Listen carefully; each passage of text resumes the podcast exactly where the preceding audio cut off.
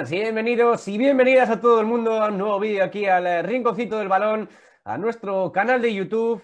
En el día de hoy nos toca aquí en YouTube, eh, ya que bueno, llevamos unos cuantos días ya en, Twitch y bueno, la cosa parece que va creciendo poco a poco. Hoy tenemos a un eh, grandísimo, grandísima persona sobre todo y bueno, con, un grandísimo nombre ya a, nivel estatal, sabe mucho de NBA y pues tenemos un placer, para mí es un placer poder tener aquí a, a Tony de Planeta NBA. Muy buenas.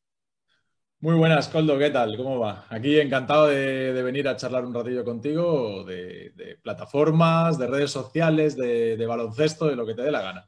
Yo estupendamente, muy contento de que, de que estés aquí. Eh, ¿Tú qué tal? ¿Qué tal toda esta historia de la pandemia? ¿Cómo la estás viviendo? La verdad es que de momento bastante bien. No, no me ha afectado demasiado. No, no soy un tío demasiado social. Entonces, hombre, fastidiado como todos, ¿no? Ganas de reunirme con la familia y, quitarte la mascarilla de la cara y esas cosas, sí, pero bueno, tampoco me ha afectado demasiado. Hay que decir a los que nos estén viendo, em, obviamente esto es grabado y, nos verán después, pero hay que decir que no va a ser una entrevista 100% eh, eh, eh, mía, como suele ser en otras ocasiones. Vamos a hacer, va a ser una charla más distendida ¿no? de, lo que, de lo que suele ser eh, en, otras ocasiones. Así que, pues bueno, eh, espero que la disfrutéis porque, porque seguro que nos lo vamos a pasar muy bien. Lo primero que te quería preguntar es, ¿por qué eh, decides hacerte, hacer esta historia de Planeta NBA? ¿Cómo se te ocurre esta idea? A ver, pues porque yo llevo jugando a baloncesto desde los nueve años y desde los 13 o los 14 pues me quedé enganchado de la NBA. Y en el 2006-2007 empecé con el tema de las ligas fantasy, me empecé a enganchar y en 2009 dije, oye, me apetece, era la época de los blogs en aquel momento de escribir y tal, y generé un blog, se llamaba Planeta NBA, empecé a escribir y por temas de trabajo no podía actualizarlo todo lo que quería y al final lo abandoné, pero dije, bueno, no sabes nunca las vueltas que da la vida, vamos a dejar esto de Planeta NBA en stand-by y ya veremos qué pasa. Y en 2016, 17 por ahí, pues también por circunstancias de trabajo, dije, bueno, puedo empezar a dedicarle más tiempo hasta que al final, pues dije, venga, vamos a muerte con esto y, a ver qué sale. Además es una cosa que es eh, diaria, ¿no? Ya, porque es que se ha convertido en tu rutina diaria, eh, preparar cositas para, para el medio. Eh, no sé cómo llevas eso, que sea prácticamente tu trabajo. No, no, sin prácticamente. Yo a lo que más horas dedico con mucha diferencia en mi, día a día es, a Planeta NBA, sin ninguna duda. Aunque después, evidentemente, no compensa igual con otras cosas. Económicamente no compensa como... Yo, trabajo de entrenador personal. Entonces, eh, no hay punto de comparación los ingresos que tengo de un sitio como los que tengo de otro. Pero a nivel de horas, o sea, cualquiera me diría, cierra planeta y vete a entrenar todo el día porque, porque no hay, o sea, a nivel de ingresos no tiene nada que ver. Pero bueno, yo sigo cabezón y quiero ver si me puedo dedicar a esto al completo. Eh, ayer lancé una, encuesta en, tanto eh, las redes sociales de, de, Twitter del Rinconcito del Balón como de Instagram, en las que preguntaba a la gente claramente, ¿qué plataforma preferís? ¿YouTube o Twitch? Y hay división de opiniones, no me queda muy claro. De verdad, pensaba que iba a ser eh, mucha menos gente la que eligiese Twitch, pero es que es lo innovador, es eh, la actualidad ahora mismo Twitch, ¿no? Es que, a ver, como, como creador, es, aquí hay que diferenciar, ¿no? Como creador de contenido y como usuario de la plataforma, ¿no? Como usuario de la plataforma, al final, eh, YouTube, no sé si es, creo que es el segundo buscador más grande del mundo. O sea, después de Google, donde más se busca es en YouTube. Por lo tanto, en YouTube hay que estar por toda la visibilidad que te da y tal. Entonces, para la gente es muy cómoda y es algo que ya va, digamos que ya lo hemos aceptado como una parte de nuestro día a día, ¿no? Todos, todos entendemos que ¿quién no entra a YouTube? Mi madre para ver los cuadros que le gusta pintar, entra en YouTube. Mi hijo para ver al que le interesa, entra. O sea, YouTube ya es una parte es un, parte de nuestro día a día. En cambio, Twitch, pues la gente como que está un poco todavía, oye, ¿eso qué es? Eh, sobre todo para gente mayor, los niños más pequeños, pues claro, con el salto de Ibai, de Gref, Rubius, toda esta gente, pues ya están más habituados, pero, pero para la gente mayor esto de, Twitch, pues todavía como que no. En cambio, para la gente que generamos contenido, pues es que no hay color, es que no hay color. Eh, la flexibilidad que tienes en Twitch, eh, la comunicación que tienes con, la gente que te está viendo en ese momento, eh, es que no hay color. Y por no hablar del dinero. Si es que al final el que, el que quiere dedicarse a esto, eh, la recompensa económica, pues los que nos queremos tomar más en serio, eh, esperamos más y hay gente que igual lo hace más por hobby y espera menos, pero al final a todos nos gusta que se nos recompense el tiempo que le dedicamos a algo. Ya lo sabes tú, la cantidad de horas, esto empieza como, bueno, cuéntanos, yo, yo desconozco un poco tu, tu, arranque en esto y, tal, pero ¿cómo sale el rinconcito del balón? Pues a ver, eh, esto surge eh, en un día que, me dio por, por empezar a hacer un blog como tú, pero hace poquito además, o sea, que, que ya estaba un poco pasado, digamos, lo, lo, de, lo de los blogs pero me gustaba, me ha gustado siempre el periodismo y, estas historias y decidí, bueno, pues voy a escribir pues yo qué sé, actualidad de la NBA, actualidad de, la Liga, de la Premier, de la Euroliga, eh, noticias que, vaya viendo, pues las voy poniendo. Parece que el blog tuvo, tuvo, pues bueno, bastantes visualizaciones. De hecho, yo qué sé, de vez en cuando mis amigos que les gustan algunos ver datos y estas cosas y manejarlos más que a mí, porque yo no soy mucho de datos, yo soy más de hacer y poco de mirar pues, pues me dijeron que estaba teniendo repercusión el blog, que la gente lo estaba empezando a ver, que incluso en Latinoamérica empezaba a ver gente el blog. Y yo, ¿pero esto qué es? Pero si yo soy un Mindundi. Y, decidí, bueno, me, animaron unos cuantos a, hacer el canal de YouTube. Empecé con entrevistas de Iñaki Garayalde, de los primeros, etcétera. Y, bueno, parece, parecía que la cosa iba bien, que, que la gente pues le estaba dando visibilidad. Además, aquí, yo que soy de Vitoria, pues no hay mucha gente que se, se dedica a hacer este tipo de historias y, que le dé tanta visibilidad. Y, bueno, pues eh, a raíz de ahí hice, hice también, bueno, empecé a hacer ya también resúmenes de, los partidos del Alaves, del Vasconia, que si más entrevistas, que si tal. Y al final, pues ha convertido mi día a día. Prácticamente era un vídeo todos los días, eh, por no decir muchos días, dos.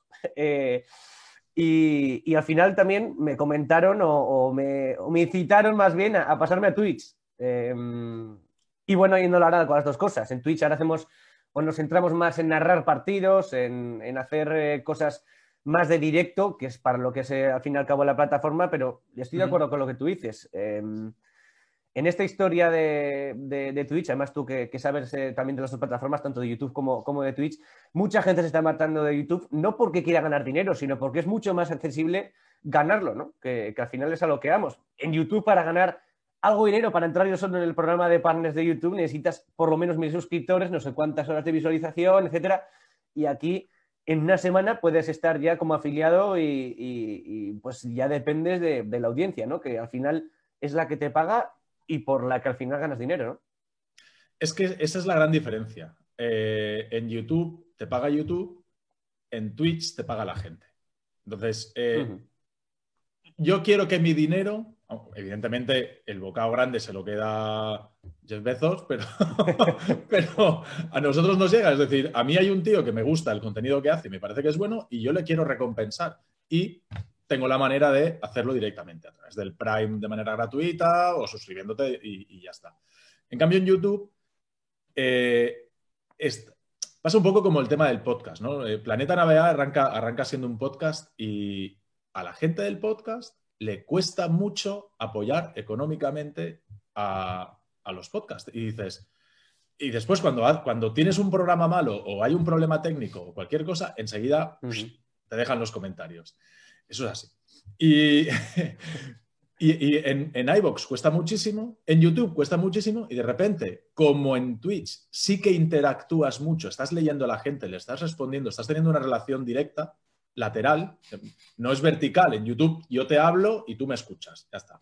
En cambio, en Twitch, como tienes el chat ahí y es el, el delay es muy corto, sí que estamos la, relación es lateral, o sea, estamos hablando tú y yo, y tú en el chat, porque no estás en la, llamada conmigo, pero tú en el chat me escribes lo que crees, yo lo leo, te respondo y podemos estar interactuando y, comunicándonos.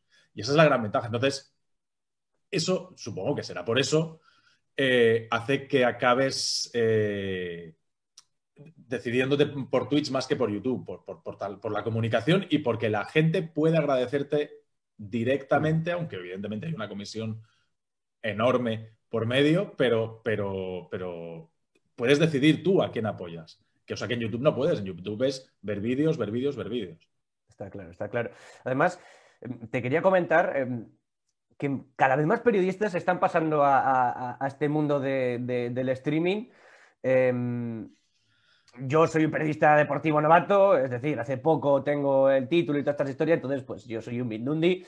Pero, por ejemplo, periodistas como... Uno, es un Mindundi hasta que deja de serlo, ¿eh? O sea, esto, no, hay... No, uno no es un Mindundi y después llega alguien y le da un, un, certificado de ya no lo eres, eres una estrella. No, eso te, va la gente y los, y los likes, los comentarios y las visualizaciones son las que al final dejas de ser un don nadie, que no te conoce nadie, y, pasas a ser conocido. Somos, eh, tú, vas a ser el mismo el día que tenías tres, espectadores que el día que tengas 300 que el día que tengas 3.000. Coldo y escoldo, o sea... Sí, sí, está claro, está claro. Digo que periodistas como Rubén Martín, que son, eh, vamos, una, una inminencia en, el mundo del periodismo, en la narración, sobre todo en el mundo del fútbol, son, bueno, yo, Rubén Martín ha sido pionero ha sido uno de, los primeros, eh, así famosetes, por no decir muy famosos, que se ha pasado al mundo del streaming y creo que es muy interesante, eh, hablando de ese canal, la versión que da de, pues bueno, de, su streaming, ¿no? las cosas que hace, porque son cosas que no se ven habitualmente, porque mucha gente pues está en su habitación, como podemos estar tú aquí y yo ahora mismo, eh, hablando sobre distintas cosas, no tiene por qué ser lo mismo, pero este chico se va a los campos de fútbol que es una, que es una cosa que, se suele ver bastante poco, se lleva todo su equipaje, su ordenador, su cámara, su micro, su no sé qué, su no sé cuántos, y se pone a hablar con la gente mientras está en directo eh, narrando el partido, que eso es algo tremendo y sobre todo creo que es muy interesante que lleva a la gente, ya que ahora no puede entrar la gente a, los espacios deportivos, lleva a la gente o, la introduce dentro del espacio deportivo, no hace que estés más cerca del evento. No sé qué opinas tú sobre streamers como, como Martín.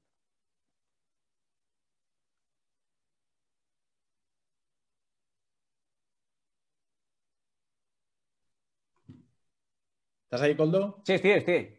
Vale, vale, vale. Eh, Rubén es, eh, pues bueno, tú, tú, lo has dicho, es un pionero, es una nueva manera de hacer periodismo que, que además se adapta muy bien a las nuevas maneras de hacer periodismo. Eh, entonces, cuando tú innovas en una plataforma innovadora, pues lo lógico es que, a ver, te puedes pegar un porrazo, ¿eh? pero, pero claro, es gente ya profesional, no es Coldo, no es Tony, que de repente... Parte con ventaja, ¿no? Claro, venimos aquí, claro, cuando tú arrastras a toda esa gente detrás, eh, son muchos años de estar en, medios, pues los medios más importantes de España y de hacerlo bien. Entonces, tienes a muchísima gente fidelizada, te la puedes jugar, puedes arriesgar más. Eh, me parece que, es una. No es una posición cómoda, porque está donde está, porque, porque se lo ha trabajado y se lo ha ganado. Pero, pero es más fácil arriesgar cuando sabes que hay un. que llevas una masa detrás que no cuando, cuando estás iniciando, porque lo más probable es que tú llegas a un canal viendo eso y dices, pues este, ¿qué hace por ahí con el móvil, eh, grabándose ahí, en, retransmitiendo el partido de, preferente de baloncesto del equipo de su pueblo, ¿no? O sea, pero lo hace Rubén Martínez y Rubén Martín y dices, oh, qué bueno es, porque, porque se supone que todo lo que hace Rubén es, es bueno. A mí me parece bien que se innove y que se arriesgue. ¿eh? Y, y, bueno, nosotros somos bastante atrevidos en Planeta NBA, intentamos hacer cosas fuera de lo habitual, porque además es que lo habitual ya está, los nichos que conocemos, el 2K, el videíto de YouTube de la semana, eh, todas estas cosas ya tienen sus generadores de contenido con una masa de gente detrás.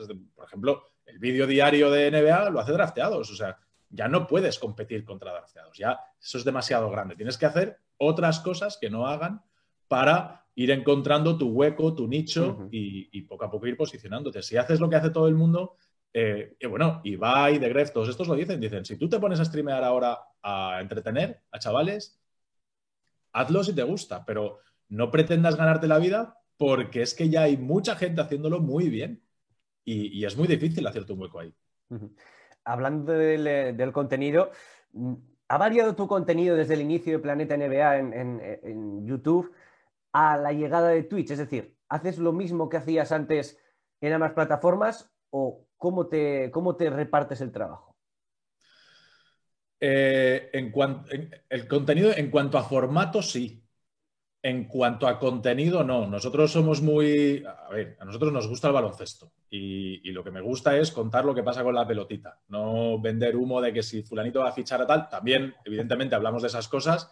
Pero a mí me gusta poner las imágenes del partido y decirle, pero mirad, cuando yo os digo que este es bueno o es malo, es por esto, por esto, por esto, por esto y por esto. Pero miradlo vosotros como lo veo yo, que entiendo que al final a mí me pones un partido de fútbol al lado de alguien que sabe de fútbol y seguro que él acaba percibiendo y dándose cuenta de muchísimos más detalles que a mí se me pasan. Pues bueno, yo llevo jugando baloncesto toda la vida y, pues lo ves, ¿no? Y dices, bueno, esto hay que poner la cámara lenta porque hay mucha gente que el baloncesto lo sigue por hobby, no ha jugado, no ha entrenado, no, no tiene formación. Pues bueno, pues vamos a explicarle a esta gente cuando les decimos que es que este es muy bueno o este es muy malo o este hace muy bien, vamos a ponerlo despacito, parando, explicándole, tal. Eso es una cosa que Twitch te permite hacer y que YouTube no te permite hacer, y muchísimo menos en podcast. Entonces, mm. claro, eh, la, transición nuestra ha sido, arrancamos en podcast, eh, la gente empieza a decir, oh, bueno, pues estos de Planeta parece que saben de lo que hablan, eh, nos vamos a YouTube, empezamos a hacer directos, como estás haciendo tú. la verdad es que los vídeos semanales no es una cosa, nosotros hemos ido mucho de directos, entonces, para mí, que haya aparecido Twitch, me encuentro muchísimo más cómodo, muchísimo más cómodo. No, a mí me resulta eh, muy difícil hablarle a la cámara cuando está apagada. O sea, cuando me estoy grabando a mí mismo, digo, Tony, ¿aquí qué hace? en cambio, eh, estar hablándole a la gente que aunque no la esté viendo, estoy viendo lo que va poniendo en el chat, me resulta muchísimo más cómodo. Mira, oye, eh, yo soy tío de directos, no soy tío de, de vídeos. Después también necesitas una formación para editar, para hacer vídeos chulos, para todas estas cosas pues no es mi caso. A mí me da a mí ponme delante de la gente y ponme a hablar con ellos. Y yo les hablo de baloncesto todas las horas que haga falta, pero la verdad es que me he ido encontrando cada vez más cómodo y Twitch, para, mí personalmente, ha sido un, abrir una ventana y decir, oh, qué bien, qué cómodo me encuentro aquí porque esta es mi plataforma. Yo estoy de acuerdo. ¿eh? Sobre todo la facilidad que te da a ti, sobre todo también la comodidad, ¿no? Porque porque no es lo mismo, como tú dices, estar hablando solo a la cámara, que puedes tener un guion, puedes tener tal, y, ahora tengo que decir esto, y ahora lo otro, y ta, ta, ta, y ta, ta, ta, y ta, ta, ta, y ta, ta, ta, y aburrir a, la cámara, que interactuar con la persona o con las personas que te están viendo, que te van preguntando, que sea una gilipollez, que te digan qué, de qué color tienes puestos los calcetines, ¿no? Al final, eso ya te crea una confianza, yo creo que hay como una especie de confianza invisible entre, entre el espectador y, el que está haciendo el directo en este caso, que, para mí es fundamental y, sobre todo te da una confianza tremenda. Y estamos hablando, eh, bueno, estoy hablando siempre de, digamos que de informar, ¿vale? Desde el streamer al espectador. Pero es que la ventaja de Twitch es que muchas veces es al revés. Los que te dan la información y los que te enseñan cosas es la gente en el chat, de que te metes en movidas que, no sabes o, por ejemplo, en mi caso, equipos que no he visto y que me preguntan y les digo, pues mirad, este equipo hace dos semanas que no he visto un partido de él. Eh, ¿Vosotros qué os parece? Y es la gente la que te da la información a ti. Es que eso también es una cosa que te permite Twitch y no te permite YouTube, y es eh, permitir a la gente que se exprese, que te exprese su opinión y, que te dé su información. Y eso es algo maravilloso. O sea, cuando ya tienes una comunidad grande, eso es algo maravilloso porque hay gente muy buena viéndonos a nosotros. Gente, pero muy buena, de verdad. Intuyo la respuesta que me vas a, que me vas a decir ahora, pero ¿crees que tiene cabida eh, el mundo de las redes sociales, etcétera, en el periodismo, quitando o, haciendo sombra a los medios tradicionales como son la televisión, radio o prensa escrita? Yo creo que ya está, ¿no? O sea, mm. y hay una cota de mercado que es claramente de Internet y, no es de los medios tradicionales. Yo te voy a contar una anécdota. Yo hace como cinco años que no tengo antena de televisión en casa. O sea, yo no veo la primera, no tengo antena de televisión. O sea, en las dos, esta es la tercera casa, en poco tiempo me ha tocado mudarme por varias cosas. Y, esta es la tercera casa en un, periodo de cinco o seis años. Y, espero que sea la definitiva por mucho tiempo, no tengo antena de televisión en ninguna. O sea, llegas y dices, es que no veo la tele. Yo no llego a casa y me pongo la tele. Yo, voy a casa, me pongo el ordenador y voy y veo lo que yo quiero. Y yo soy. Eh, eh, yo no soy boomer, yo soy de la generación X, ¿vale? Pero si te vas a los millennials, eh, mi hijo no entiende lo que es poner la tele. Mi hijo se va a la tablet o al móvil y ve directamente eh, contenido a la carta. Entonces, los medios tradicionales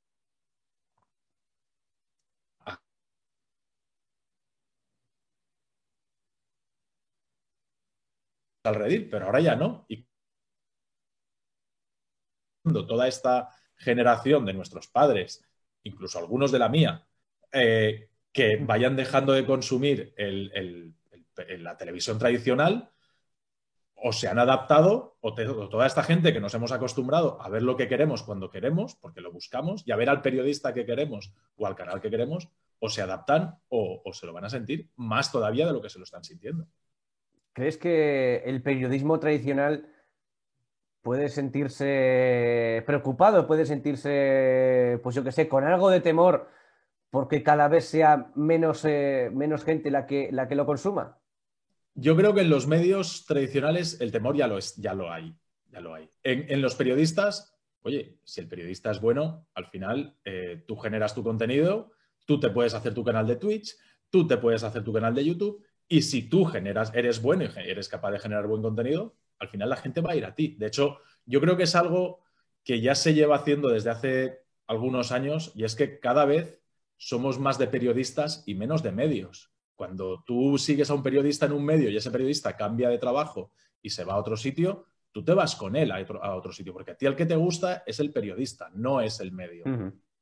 Entonces, eh, con las nuevas tecnologías, el periodista individuo yo creo que debe estar tranquilo, debe meterse en el fregado y, enterarse de cómo funciona y empezar a moverse.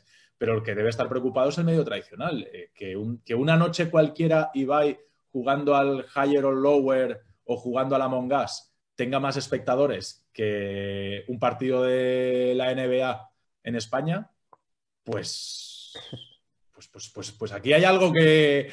Hay algo, ¿no? Que, se nos está perdiendo. O sea, que Ibai tenga 100.000 personas una noche cualquiera y que haya gente viendo NBA, eh, 40, 50.000 espectadores por cualquier noche, pues, pues ahí hay algo que. Hay un sector muy fuerte que está ahora mismo en Twitch y no está en la televisión tradicional.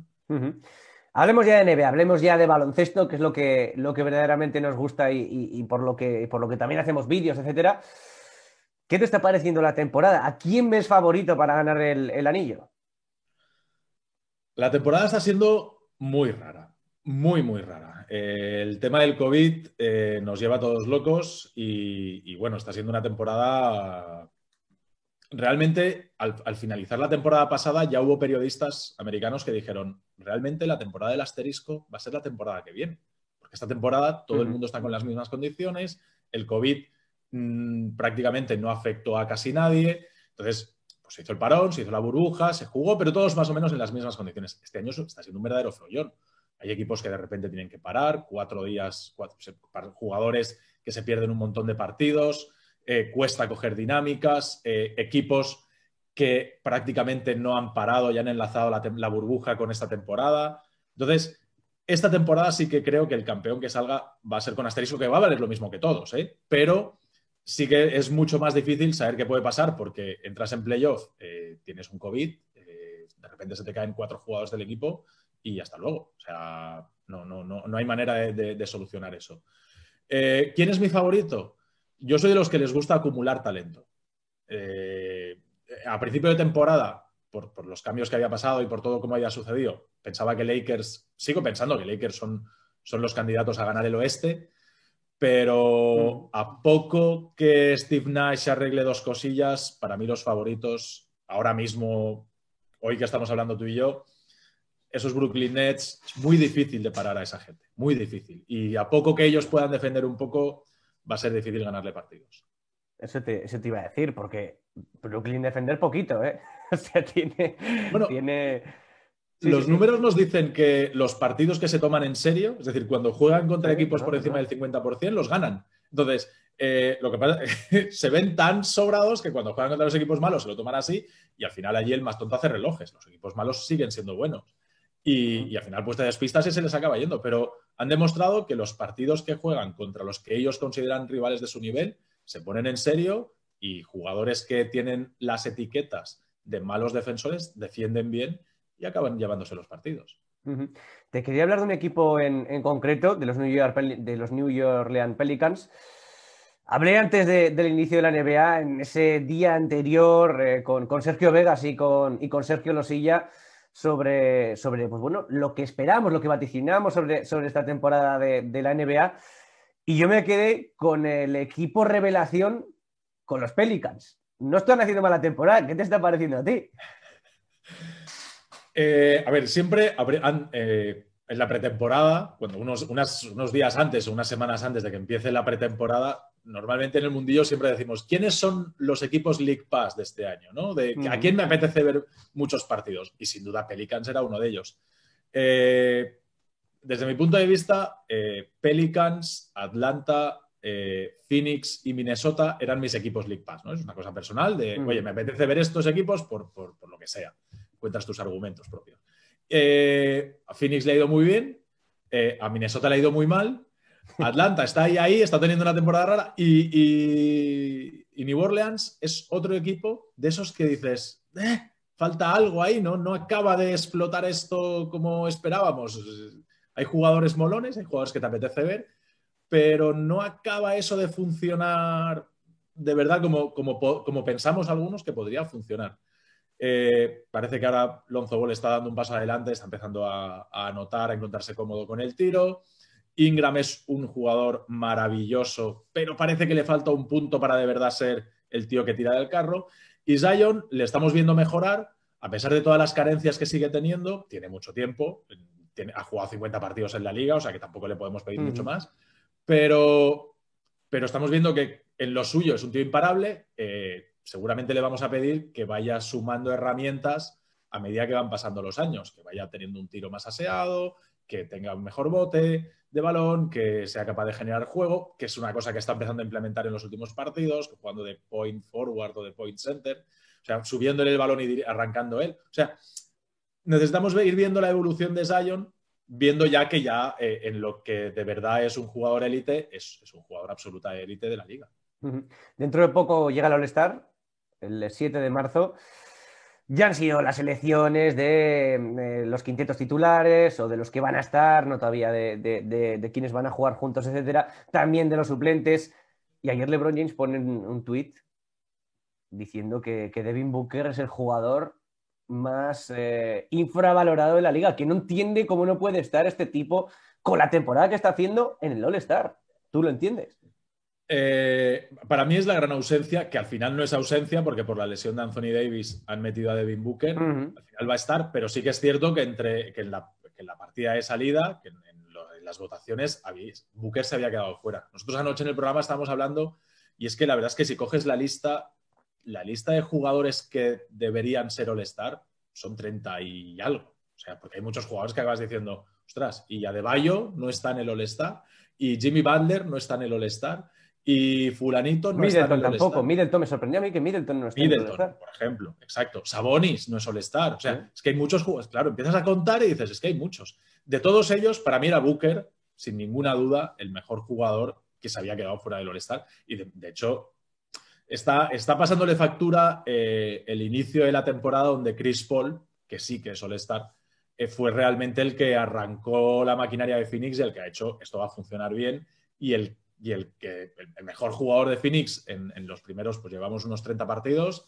pues quizá en los 15, 20 primeros partidos eh, el mejor jugador de Phoenix era Chris Paul. Ahora, ha variado el sistema de juego, lo han descentralizado un poco de Chris Paul. Chris Paul está apareciendo cuando tiene que aparecer y está empezando a hacer que los compañeros sean mejores. Y Booker están empezando otra vez, le han vuelto a dar las llaves del coche y le han dicho, oye, David Booker, eh, vuelve a hacer las cosas que hacías el año pasado, vamos a volver a jugar más parecido al, sistema que hacíamos con Ricky Rubio. Y bueno, pues, pues otra vez, está cumpliendo y, Booker, los últimos 10, 15 partidos, David Booker está a nivel All-Star, ¿no? Eh, rozando el All-NBA, o sea, de, estar en el quinteto de, la liga. Ya por último, en, esto del baloncesto, y para ir terminando poco a poco con la charla, Pau Gasol, nuevo jugador del Barça. ¿Qué te parece que Pau Gasol a sus 40 creo años que tiene ya sea, sea el nuevo jugador del Barça y venga a una liga como la Euroliga que para muchos es más exigente que la NBA? Yo aquí no engaño a nadie y siempre digo lo mismo. yo no veo Euroliga y no veo Basket FIBA, ¿vale? Eh, prefiero ver, porque, porque como lo que me dedico es a hablar de NBA, prefiero ver un Cleveland Cavaliers Detroit Pistons que un Barça Madrid, porque he perdido ese forofismo del baloncesto FIBA, del baloncesto europeo, y, como después voy a generar contenido y al final allí partidos hay para aburrir, porque tienes un montón de partidos todos los días, pues al final he dicho, ¿para qué voy a verme un Maccabi eh, Valencia Basket, por ejemplo, si es que después yo ahí no, no... Entonces, en el otro lado sí, entonces yo ahora mismo no te lo que puede significar la llegada de Pau Gasol para el Barcelona porque no, no tengo el contexto del Barcelona. Mi sensación, mi sensación, por lo que me he ido informando, es eh, el Barcelona ya es uno de los candidatos absolutos a ser el mejor equipo de Europa. ¿vale? Entonces, lo que puede aportar deportivamente Pau Gasol, igual no, les no es algo que necesite el Barcelona, ¿vale? No es algo que lo necesita. Lo que igual sí que necesita es la experiencia y lo que puede aportar a nivel de vestuario y a nivel de conocimientos, Y a nivel de marketing. Esas cosas sí que me parece que pueden ser cosas que Pau de verdad sí que puede darle un plus a ese equipo. Eh, insisto, eh, a lo mejor alguien nos está escuchando y está diciendo, no tenía ni puñetera idea de lo que está diciendo. Eh, pues puede ser, porque yo el contexto de Barcelona no lo tengo. Pero mi sensación es esa. Y en, en contraprestación, el Barcelona lo que le va a ofrecer es un sistema de entrenamiento y un sistema de competición. De competición no, porque no sé realmente si va a jugar mucho, va a jugar poco o no va a jugar. Pero sí que le va a decir, bueno, vas a tener unas instalaciones y un equipo y un sitio donde entrenar al máximo nivel para prepararte lo que tú quieres, que son las próximas Olimpiadas. Entonces, tú a mí me aportas eh, un impacto económico, sea el que sea, pero desde luego algo va a ser. Y, unos, y unos conocimientos y un bagaje y una experiencia que tienes por, por ser la mega estrella que has sido. En cambio, y a cambio yo te doy la posibilidad de que te prepares con un equipo del máximo nivel para que cuando lleguen los Juegos Olímpicos tú estés ahí. Esa es mi manera de verlo. Ahora bien, es la manera de verlo de alguien que no está metido en el meollo de Liga Europea, eh, baloncesto ACB, etcétera, etcétera. Bueno, pues para terminar, no sé si tienes alguna cuestión más que, comentar, que preguntar, cualquier cosa. Es tu momento, ¿eh? Como se suele decir. La verdad es que no, he pasado un rato la más divertido. A mí se me hace corto, ¿eh? es que a mí media hora, nosotros los directos son dos, tres horas, dándole, dándole, dándole, y se me, siempre se me hace corto aquí, y sobre todo si estás a gusto, pero vamos. Eh. Cualquier otro día, yo encantado, ¿eh? Debe hacer otra de estas, ¿eh? Cuando quieras, no tengo yo, problema. De momento llevo, esta es la tercera temporada, y no le he dicho nunca a nadie que no. Todo el mundo que me ha dicho, Tony, vente a mi canal, vente a mi programa, eh, tengo que hacer un trabajo final de carrera y tengo que entrevistar a... pues estamos aquí para ayudarnos todos. O sea, es, y se agradece, y se, agradece que vengas, ¿sí? se agradece que vengas y que, y de verdad que es un placer haberte tenido aquí. Eh, ya lo último que, te quiero, que te quiero decir es, oye, véndenos un poquito Planeta NBA chulo, ¿qué hacéis en Planeta NBA para que no lo conozca, eh? para que a las noches eh, o durante la tarde o cuando quiera, que en Twitch se guardan los vídeos, podáis ver Planeta NBA? ¿Qué hacéis en Planeta NBA? Nosotros eh, vamos a la franja de las 10 de la noche, ¿vale? Nuestro público es gente mayor, la mayor parte de ello. Entonces, eh, cuando hemos hecho algún directo fuera de hora, es más difícil porque la gente tiene lío, ¿no? Nosotros normalmente vamos a los papás cuando acuestan a los niños. Eh, entonces, a las 10 de la noche, lunes, martes, miércoles y viernes, estamos siempre en directo. El jueves es el día de descanso y el fin de semana, normalmente lo que hacemos es narrar partidos. Y el lunes tengo un día en el que estoy yo solo hablando de, tengo mi, hablo de lo que he visto yo, ¿vale? Es un programa yo solo con la gente en el que hablo de la supernova, el petardo de la semana, alguien que, que he visto por debajo del radar, el rookie. Y después tengo una cosa que se llama la pizarra, donde durante todos los partidos que he ido viendo hay algo que me llama la atención a nivel táctico y eso sí que lo analizamos en profundidad. Lo paro, eh, explico, por ejemplo, para la semana que viene voy a hablar de Zach Lavin, ¿vale?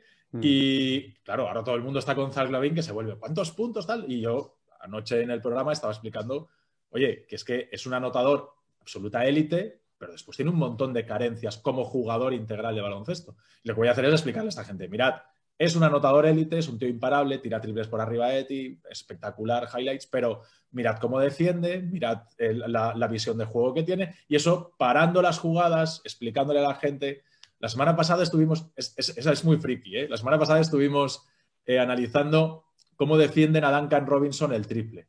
Como hay equipos que le pasan los bloqueos por arriba, como hay equipos que le pasan los bloqueos por detrás, como hay bloqueos que directamente, como hay equipos que directamente le niegan el bloqueo y no le dejan utilizarlo. Bueno, maneras de defender. Es eh, explicarle a la gente por qué se dice que los jugadores son buenos o son malos, o no defienden, o este equipo por qué defiende bien o por qué defiende mal. es, de verdad explicar todo lo que los generadores de contenido dicen, pero no, no tienen tiempo o la dedicación, o no lo quieren hacer directamente. Nosotros sí, nosotros explicamos por qué este equipo juega bien y por qué este equipo juega mal. Paramos las imágenes y explicamos por esto, por esto y por esto. Eso es el lunes. El martes ahora mismo dedicamos a hacer sagas, en el que ahora mismo estamos repasando los 20 últimos años del draft de cada una de las franquicias. Y la suerte de Twitch es que como es tan interactivo, no llego yo, que es lo típico de YouTube, y les digo, mirad, estas son las elecciones del draft de los últimos 20 años de los Nuggets, que hicimos el martes pasado, y esta es la nota que yo le doy. No, yo hago votaciones en cada año del draft. Es decir, los Nuggets en el año 2003 seleccionaron a este en esta posición y a este otro en esta otra posición. ¿Qué nota le damos? Hago una encuesta, la gente puntúa y la gente es la que va haciendo ese ranking.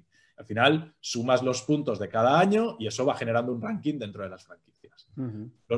Los, miércoles tenemos nuestro rebotados habitual, que es, digamos, el, programa estrella del, canal, donde nos dedicamos, es, es, un programa de noticias y de actualidad, donde analizamos, pues, pues hay una primera parte de noticias, después una parte donde nos especificamos, nos metemos más en el tema económico y después otra en la parte más táctica, pero ahí vienen colaboradores y tal.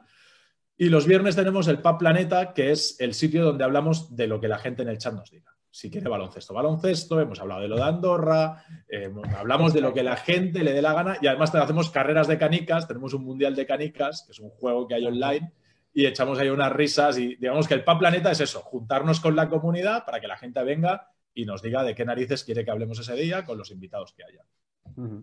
Básicamente es eso. Bueno, después en el apartado podcast hay mucha gente, tenemos que es una cosa específica, podcast de cada uno de los equipos. Es decir, para la gente de los Bulls tenemos un podcast de los Bulls, para la gente de los Knicks hay un podcast de los Knicks. Tenemos 13, 14, 15 equipos que regularmente, casi prácticamente a la semana, van generando un podcast específico de cada una de las franquicias de la NBA. Eso es todo pues lo que hacemos. Pues todo eh, poco, ¿no? Parece que parece que es poco, madre mía. Pues esto es Planeta NBA, así que Tony de Planeta NBA, muchísimas gracias por estar aquí en el Rinconcito del Balón, de verdad que ha sido un, verdadero placer eh, poder charlar un ratito contigo, ha sido, ha sido una charla muy agradable, de verdad. Sí, señor, yo también he estado muy a gusto y, a tu disposición para, para, lo que quieras y nada, un saludo a la gente de tu canal. Y nada, pues deciros a todos nuestros seguidores que si os ha gustado el vídeo tenéis que dar un like, que cómo nos va a gustar esta charla que hemos tenido, que ha estado, que ha estado muy bien y que seguro que, que vosotros lo habéis pasado eh, muy bien. Que sigáis a Planeta NBA, lógicamente tenéis que seguir a Planeta NBA en Twitter, en YouTube, eh, el podcast, en Twitch, en todos los lados. A los que os gusta el NBA sobre todo, que es tremendo lo que, lo que hacen. Y, nada, por lo que a nuestro canal respecta, pues ya sabéis que os podéis suscribir si, si os gusta y todavía no lo habéis hecho, tanto aquí como en Twitch nos veremos eh, dentro de poquito eh, con más cositas y con más eh, contenido. Así que cuidaros mucho. Muchas gracias, Tony. Y hasta la siguiente.